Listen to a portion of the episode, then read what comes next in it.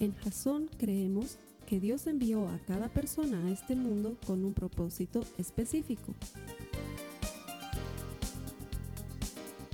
Nuestra misión es ayudarte a que tengas una relación personal con Jesús y a través de ella encuentres ese propósito para tu vida. Queremos ayudarte a alcanzar ese propósito. Es nuestra oración que este podcast te ayude a tener visión, a tener jazón.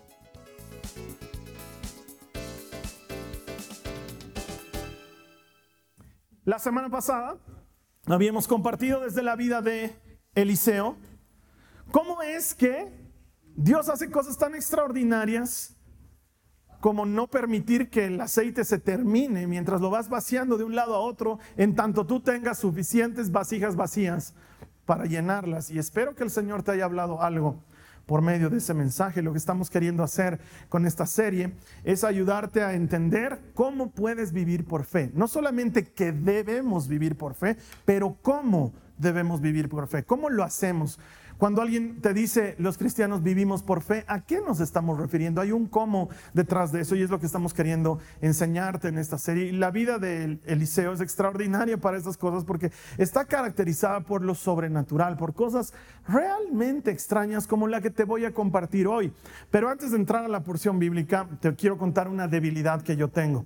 Esta debilidad mi esposa no la conocía cuando se casó conmigo y se ha ido enterando en el camino y ha tenido que aprender a vivir con ella, ¿sí? Porque no es algo que se me haya pasado, es una debilidad que tengo. Tengo una seria debilidad por los programas de venta de productos por televisión. Llame ya, ¿sabes qué?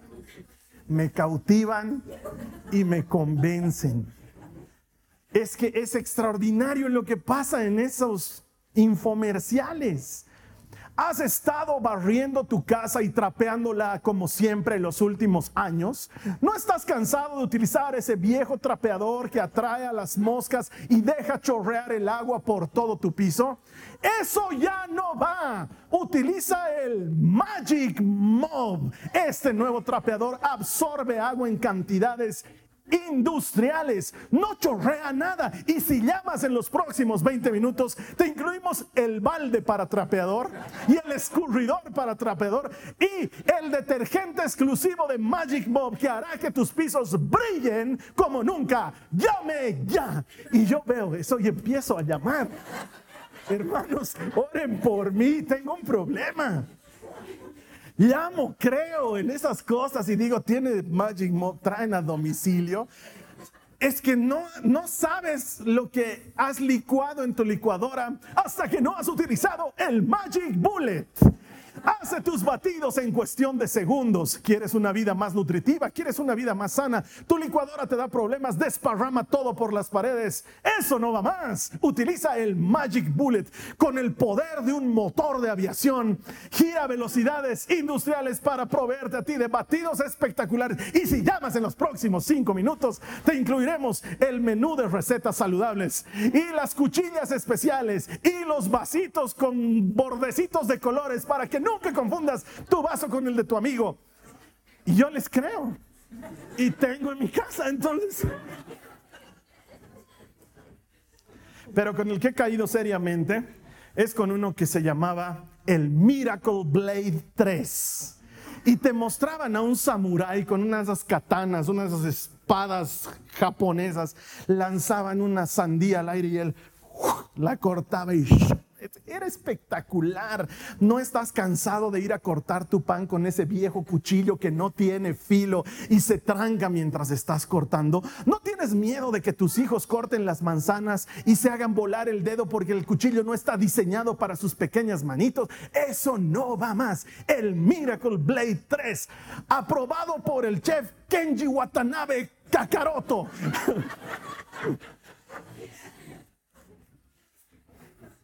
Porque creo que nada más frustrante que cuando agarras un cuchillo y no tiene filo, ¿no ve? Y quieres cortar y no tiene filo. Es realmente horrible. Ahora, la verdad es que el Miracle Blade me ha llegado y me daba miedo cortar porque es... No es como la publicidad. es muy, muy endeble, parece papel.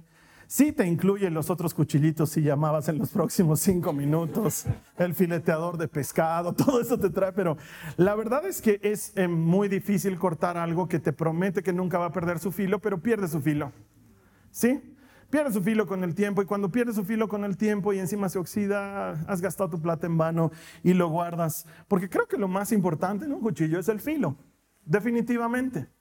Y sabes qué? Creo que es lo más importante en un cuchillo, pero también en la vida de las personas. Muchos años atrás hubo una época en mi vida en la que yo también perdí mi filo. Y te quiero explicar en qué. Yo predico desde que tenía 16 años. Sí, yo conocí a Jesús cuando tenía 14 años y para mis 16 años yo ya predicaba en ligas mayores además, no de predicar así en grupos pequeños, sino en asambleas grandes y con harta gente. El Señor me bendijo desde muy temprano con la posibilidad de hablar de Él delante de muchas personas. Y eso ha servido para muchas cosas buenas en mi vida, pero entonces también sirvió para algunas cosas malas, porque conforme fui avanzando en edad eh, y fui aprendiendo más sobre cómo predicar y fui especializándome en este talento que no es mío, sino que el Señor me ha confiado, llegó un momento en que sin darme cuenta, empecé a quitar mi, vista de lo que era verdaderamente importante y empecé a poner mi vista en otras cosas que no eran tan importantes. Dejé de dedicarme a lo que era central en la predicación y empecé a preocuparme por si a la gente le gustaba, por si estaban contentos con lo que había predicado, por si les parecía nuevo lo que estaba diciendo y empecé a fijarme mucho en la opinión de los demás y no me di cuenta que eso me llevó con el tiempo a ir perdiendo esa habilidad de compartir la palabra de Dios e ir perdiendo mi filo, como yo le llamo. Tanto así que llegó un momento, y te estoy hablando de muchos años atrás, pero llegó un momento en, cuando tenía creo que 24, 25 años, que definitivamente había perdido el filo y ya no era lo mismo. Tanto así que mis líderes me suspendieron mi castigo fue, no vas a predicar hasta nuevo aviso. Y era como que, ¿what? ¿En serio le estás diciendo a tu mejor predicador que no prediqué? Quiero que entiendas cómo estaba mi corazón en ese momento. Entonces, sí, me suspendieron y dejé de predicar. Y yo lloraba y sufría y hablaba con el Señor y le decía, ¿por qué estás permitiendo esto en mi vida? ¿Qué quieres de mí? Y me daba mucha rabia y encima eh, yo tenía que seguir sirviendo en las otras cosas que servía porque yo estaba metido en muchos servicios. A los hermanos que son anfitriones, yo he sido anfitrión, a los hermanos que hacen intercesión, yo he hecho intercesión, a las hermanas que danzan como tacitas, yo he sido tacita, o sea, he hecho de todo en el camino del Señor y seguía sirviendo en todo, pero no predicaba. Y me tocaba ver que otros predicaban y yo decía, claro, y encima le dejan predicar a este sonso que predica tan feo, porque mi corazón no estaba recto con el Señor. Había perdido mi filo. La Carly en ese tiempo ni siquiera era mi novia, éramos solo amigos, somos muy amigos desde que éramos muy jovencitos. Y tuvo el amor suficiente para regalarme algo que había conseguido en una revista que se llama La parábola del leñador. No es una parábola bíblica, pero es una parábola y me sirvió para abrir mis ojos a una realidad. Yo te la voy a contar. La parábola del leñador dice lo siguiente, que había una empresa que había contratado a muchos leñadores porque se dedicaban a cortar árboles, talar árboles para la empresa maderera. ¿Sí? Y en la empresa habían todo tipo de leñadores, algunos muy experimentados, otros muy jóvenes y muy fuertes. Se destacaba uno reciente que habían contratado muy jovencito, pero que era muy fuerte y que tenía una habilidad muy grande para talar árboles y para conseguir mucha madera en poco tiempo. Entonces en la empresa, a manera de conocer mejor a su personal, habían decidido hacer una especie de competencia entre los leñadores para ver quién podía cortar más madera en menos tiempo. Y se inscribieron los leñadores y empezaron la competencia y se fueron reduciendo los participantes de ser 20 a ser 15, a ser 10, a ser 8 y así hasta que quedaron dos finalistas. Y entre los finalistas quedó este muchacho que te decía, el más nuevo de la empresa, pero que al mismo tiempo era el más efectivo, el más veloz, el más fuerte, que lograba cortar madera de una manera espectacular, sobresaliente. Pero también había llegado a la final otro de los leñadores que era bastante más mayor, se notaba que tenía mucha más experiencia, pero que los años también le pesaban y que ya estaba un poco cansado. Pero estaban los dos en la final. El concurso final no era otro que seguir cortando madera y el que corte más madera en la próxima hora y media era el que iba a ganar. Entonces continuaron cortando la madera y el leñador joven agarró su hacha y pa, pa, pa, pa, pa, siguiente árbol, pa, pa, pa, pa, pa, siguiente árbol, pa, pa, pa. Mientras tanto, de rato en rato, el experimentado cortaba, cortaba, cortaba y luego paraba y se iba a otro lado. El joven lo veía y decía, ¿qué le pasa a este sonso que está perdiendo el tiempo? Según él, lo estaba pero atropellando con su habilidad. Cuando terminó la hora y media, juntaron los montones de madera cortados por ambos y el muchacho había juntado 25 amarros de madera, de leños que él había cortado en la hora y media. 25. Y cuando fueron a contar los que había eh, cortado, el más experimentado y el más mayor, él había cortado 52 amarros de madera. Entonces le había ganado por más de la mitad. Entonces el joven se acercó y le dijo, ¿cómo has hecho? Enséñame. Porque yo encima te veía que cada rato parabas y yo decía, este vago, está cansado, ya los años pesan, en cambio yo voy a seguir y voy a seguir. Y el hombre mayor le dijo, lo que pasa es que tú tienes el problema que todos los jóvenes tienen. Piensan que por avanzar más rápido están avanzando más lejos. Pero nunca te detuviste a sacarle filo a tu hacha. Cada vez que tú pensabas que yo estaba descansando, en realidad me iba a un lado y sacaba mi lija y afilaba un poco más mi hacha porque puedes cortar más madera en menos tiempo si tu herramienta tiene filo. Me regaló eso la Carly y me dejó navegando en el limbo de qué significa. Gracias Carly, pero no sé a qué te refieres. Entonces me puse a orar y le pregunté al Señor qué significaba haber perdido el filo y Él fue enseñándome, fue enseñándome que yo había dejado de dedicarme a buscarlo a Él por buscar a la gente, que había dejado de meterme en la palabra por meterme en la técnica y en las partes, en, las cuestiones que son eh, más... Em, propias del oficio y que tienen que ver menos con el conocimiento de Dios. Y entonces me había pasado por el taller del maestro, ese donde hay dolor y donde hay sufrimiento y solo ahí entiendes que lo que verdaderamente necesitas es Él. Y sin embargo fue lo suficientemente bueno como para ayudarme a primero alinear mi corazón para que nunca más piense lo que pensaba en ese momento y segundo a que recupere el filo, porque me dijo claramente, te espera una larga jornada y si sigues con el hacha sin filo no vas a poder llegar muy lejos. Y quizás te haya pasado a ti.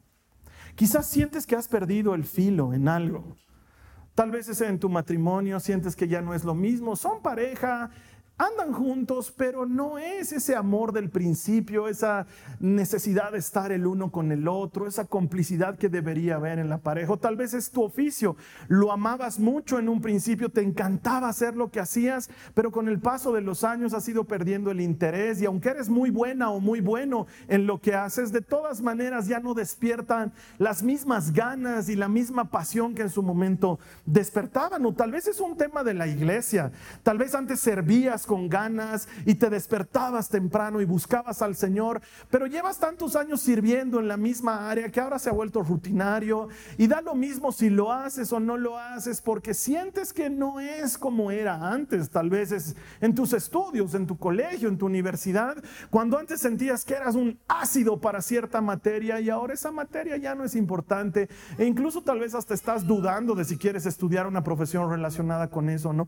Sientes que has perdido el filo. Puede ser que te haya pasado. Y tengo que decirte, como me dijeron a mí en su momento, que si no le sacas filo a tu hacha, vas a seguir cosechando esa sensación de insatisfacción y de falta de pasión en lo que estás haciendo. Pero ahí entra la palabra de Dios y lo que le sucede a Eliseo. Acompáñame a Segunda de Reyes en el capítulo 6, los versículos 1 al 7.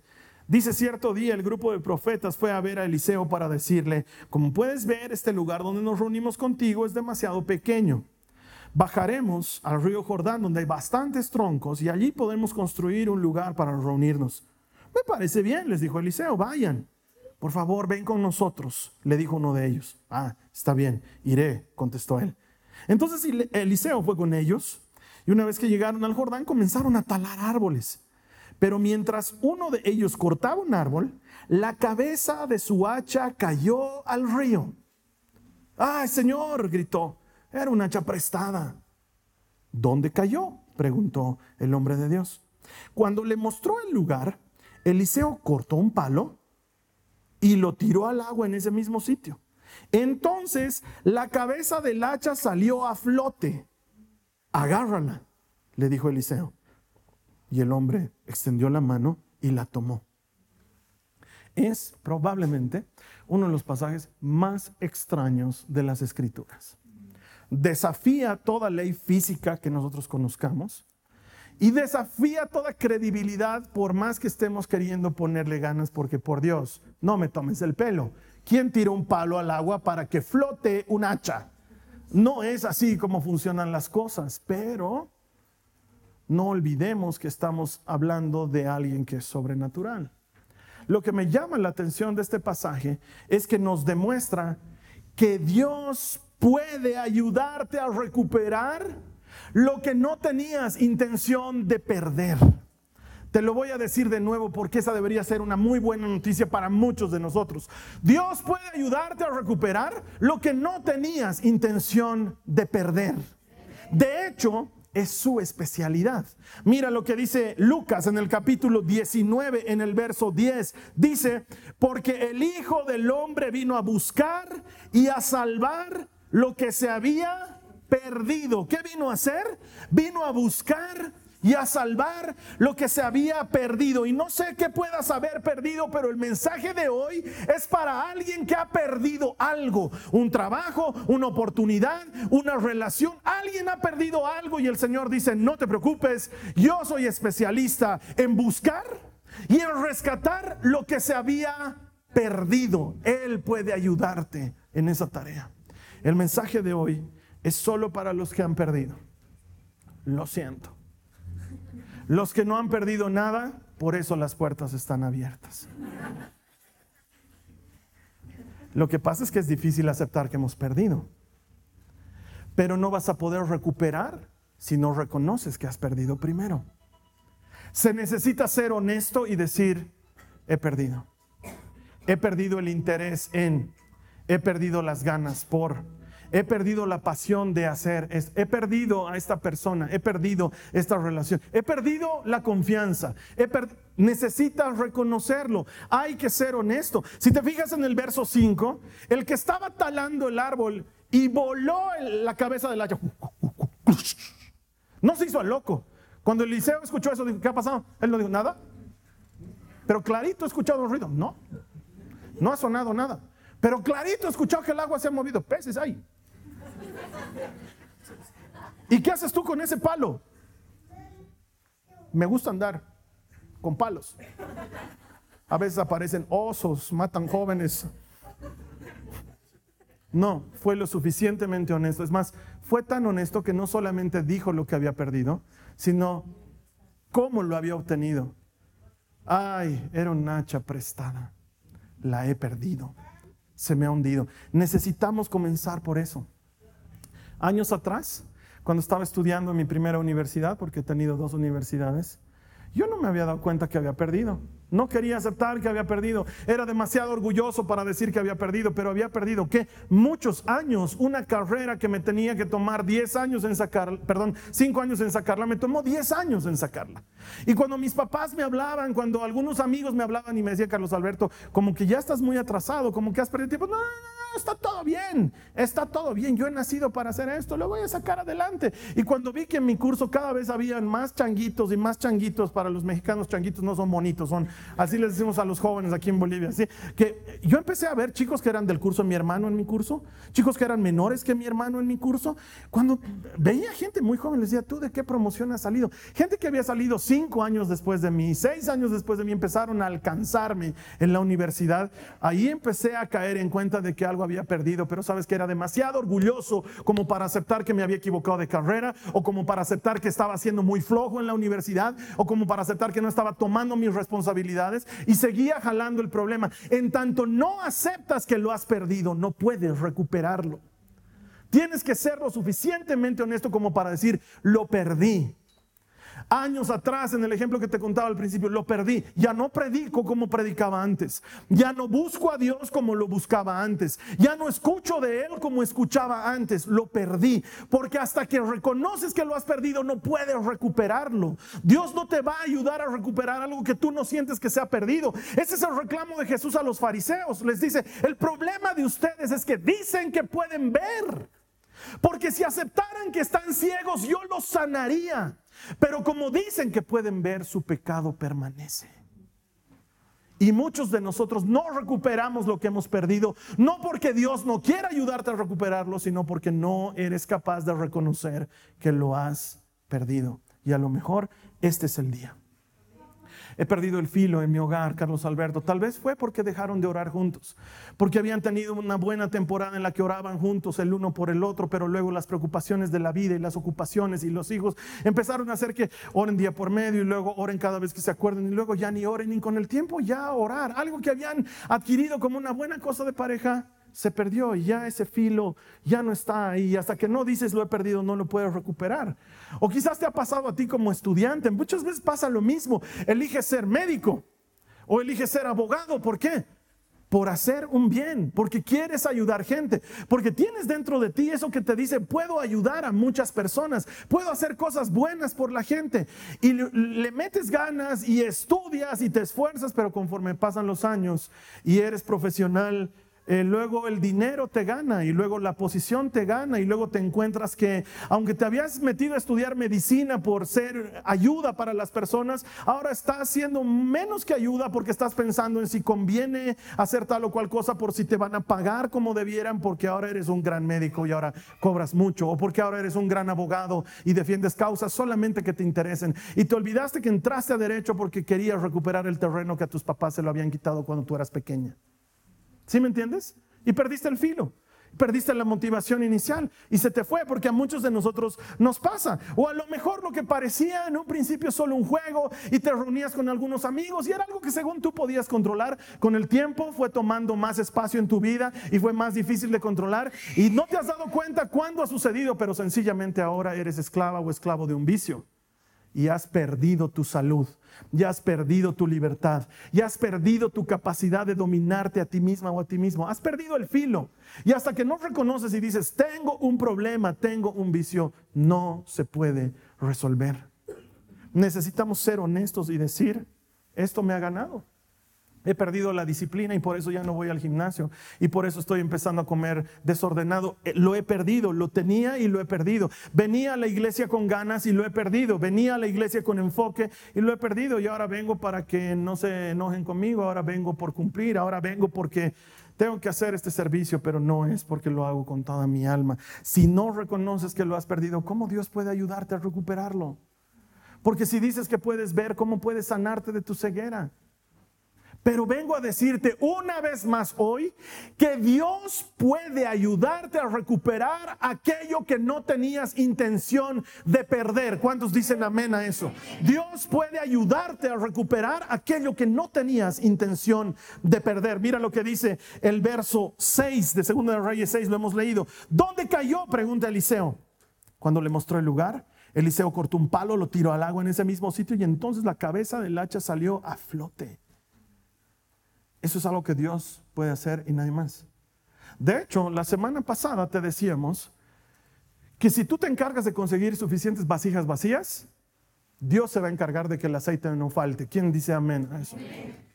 Dos semanas antes te enseñamos que si tú te encargas de cavar las zanjas, Dios se va a encargar de llenarlas de agua. ¿Cuántos dicen amén a eso? Ahora la palabra del Señor te está diciendo algo más extraño y loco todavía te está diciendo que Él tiene el poder para hacer lo imposible. Necesito que tú y yo entendamos esto. Dios es sobrenatural. Él es sobrenatural. Es fácil decirlo, pero no es muy sencillo entenderlo.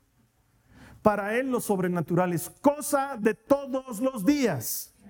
Es la cosa más normal del mundo.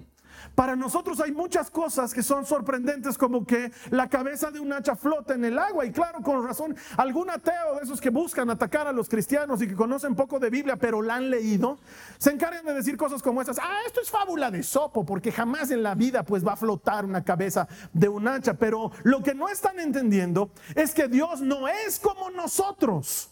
Él es sobrenatural. Quiero que entiendas esto. Jesús dice, ¿de qué te sirve preocuparte? ¿Puedes añadir un solo día a tu vida? Si no puedes hacer algo tan fácil como esto, ¿por qué te preocupas? Un ratito. Llévame tres doritos atrás. ¿Cómo es eso de algo tan fácil como esto? Sí. Para Jesús añadirle un día a tu vida es muy fácil.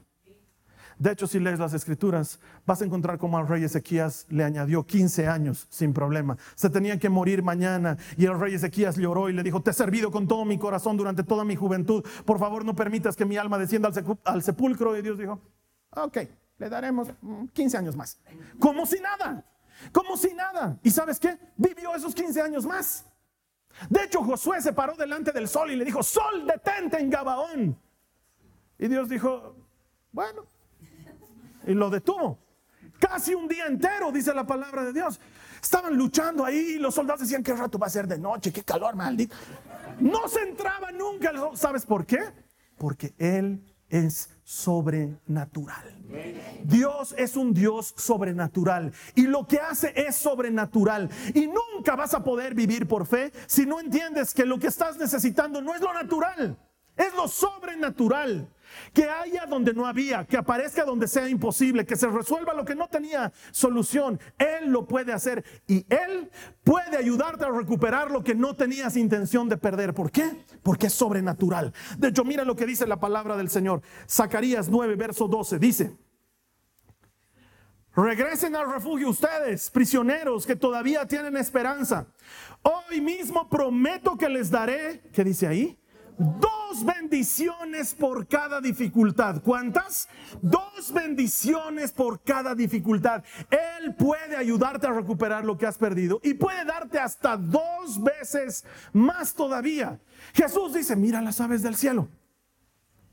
¿Tú las ves preocupadas? Charlando entre ellas, ha subido la gasolina. Parece, parece que hay extraterrestres. ¿Tú las ves preocupadas? No, no siembran, no guardan en graneros. ¿Alguna vez has visto que se mueran de hambre? Nunca. Y Jesús te mira y te dice, vales más que un pájaro. Eres más importante que un pájaro. Mira las flores del campo, todas hermosotas, lindas, con todo su esplendor. Ni Salomón vistió con tanta gloria. Y mañana van a ser leña en el fuego. ¿Crees que vales menos que paja, vales más. Eres la niña de mis ojos. Eres mi especial tesoro.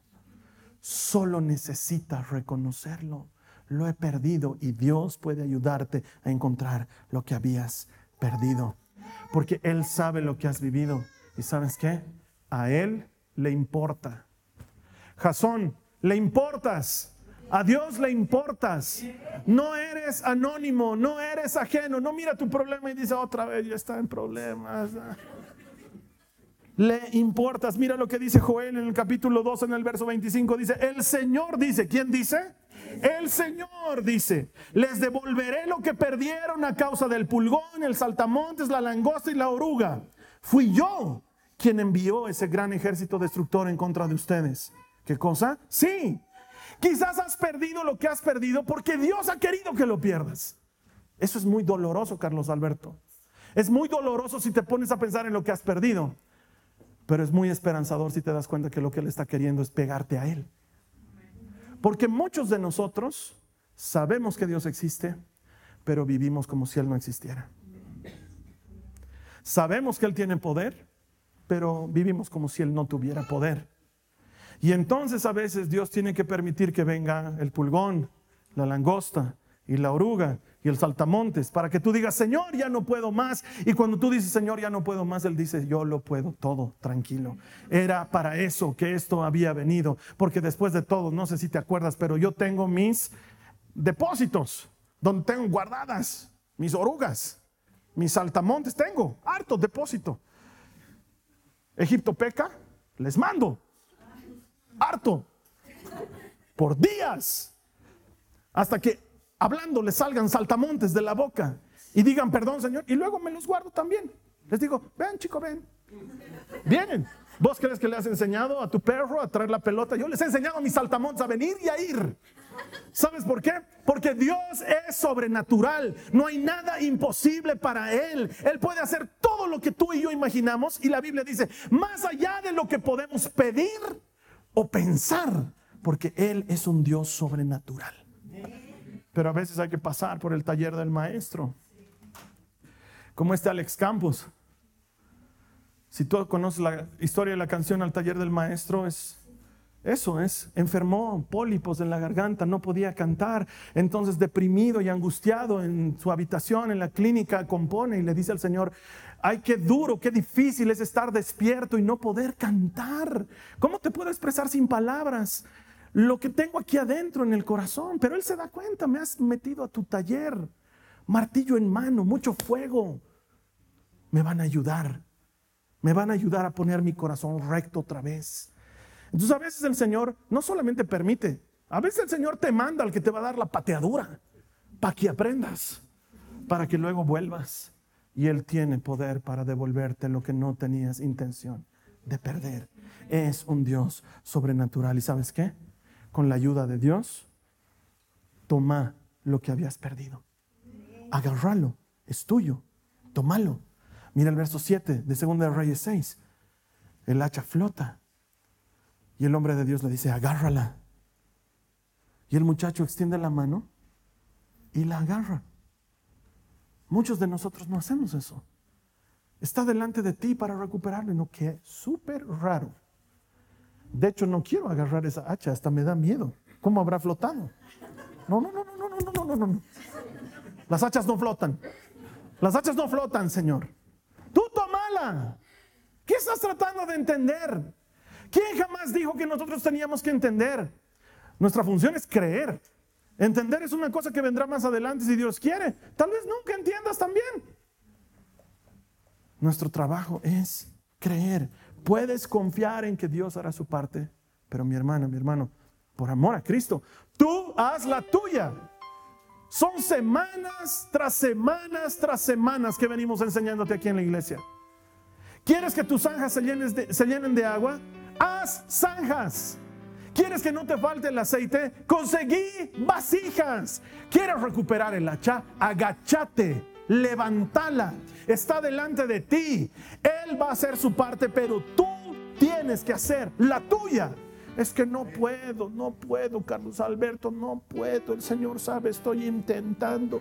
He mandado mis currículums a todo lado, he hecho una página de LinkedIn hermosa, he conseguido a alguien que me haga página web. Nadie me ofrece trabajo, nadie te va a ofrecer. Haz empanadas, vende en la puerta de tu casa, asociate con alguien, lustra zapatos. Por amor a Dios, haz algo que demuestre que le crees. Y Él va a hacer lo que no crees que es posible hacerse. Dios opera de esa manera.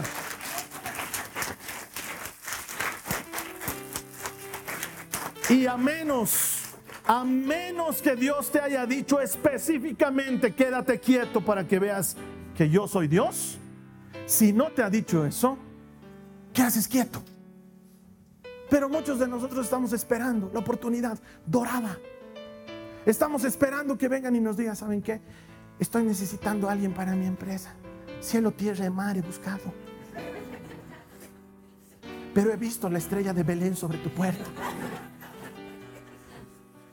¿Y sabes qué? Puede pasar, puede pasar. Para el que como Eliseo estaba arando con sus bueyes en el campo, porque Dios no usa flojos ni los necesita. Pero para el que está haciendo, Dios es extraordinariamente fiel y poderoso. De hecho, ¿cómo haces para recuperar el filo que has perdido? La Biblia dice cómo. Jeremías 6:16, esto dice el Señor. Deténganse en el cruce. Miren a su alrededor. Pregunten por el camino antiguo, por el camino justo. ¿Qué dice ahí? Y anden en él. Tú tienes que andar por ese camino. Vayan por esa senda y encontrarán descanso para su alma. Apocalipsis 2, 4 al 5. Está hablando de lo mismo. Sin embargo, tengo en tu contra que has abandonado tu primer amor. Pero hay una respuesta. Dice, recuerda de dónde has caído, arrepiéntete y vuelve a practicar las obras que hacías al principio. ¿Quieres recuperar lo que has perdido? ¿Qué hacías al principio? ¿Qué hacías cuando lo tenías? Llegabas puntual a tu oficina, te esmerabas y hacías la tarea a tiempo y le entregabas aún cuando el profesor no le había pedido. Le recibías a tu esposo o a tu esposa con amor y con afecto cuando llegaba a casa. Haz lo que hacías al principio. Mostrate enamorado de nuevo, mostrate interesada de nuevo. Haz lo que hacías antes. Busca a Dios, cerra tu puerta, lee tu Biblia. Haz lo que hacías al principio Si tú haces tu parte, Dios va a hacer la suya, porque Él es especialista en buscar y salvar lo que se había perdido. Tú haz lo tuyo, deja que Él haga lo suyo. Camina por la senda antigua, anda por ese camino anterior, vas a encontrar paz para tu alma. Muchos de nosotros ya sabemos lo que tenemos que hacer. Lo único que falta es hacerlo. No sé si puedo, Carlos Alberto. Claro que puedes es que no sé porque lo que yo he perdido es irrecuperable. Y sé, sé lo que se siente. Hay cosas que parece que nunca van a volver. Cuando has perdido un ser querido. Cuando has perdido algo que no regresa. Cuando has perdido tu virginidad. Cuando has perdido tu inocencia. Cuando has perdido la confianza parece que es irrecuperable. Pero puedo decirte, Dios es el Dios de las segundas oportunidades. Él es el que hace nuevas todas las cosas. Él es el que dice, de modo que si alguno está en mí, todas las cosas anteriores pasaron. Las que tenemos aquí son hechas nuevas. No hay nada perdido hasta que Él diga que se ha perdido. Si Él dice que se ha perdido, entonces se puede haber perdido. Pero en tanto Él diga hay esperanza, mi hermana, mi hermano, hay esperanza. Vengan prisioneros de la esperanza, dice Zacarías. Les daré doble bendición por cada dificultad. Esta ha sido una producción de Jason Cristianos con propósito. Para mayor información sobre nuestra iglesia o sobre el propósito de Dios para tu vida, visita nuestro sitio web www.jason.info. Allí encontrarás muchos recursos para animarte en tu relación con Dios, enseñanzas, nuestro blog, prédicas y mucho más. Te lo deletreamos www.jazon.info también puedes visitarnos en nuestro sitio en Facebook www.facebook.com barra Que Dios te bendiga abundantemente. Muchas gracias.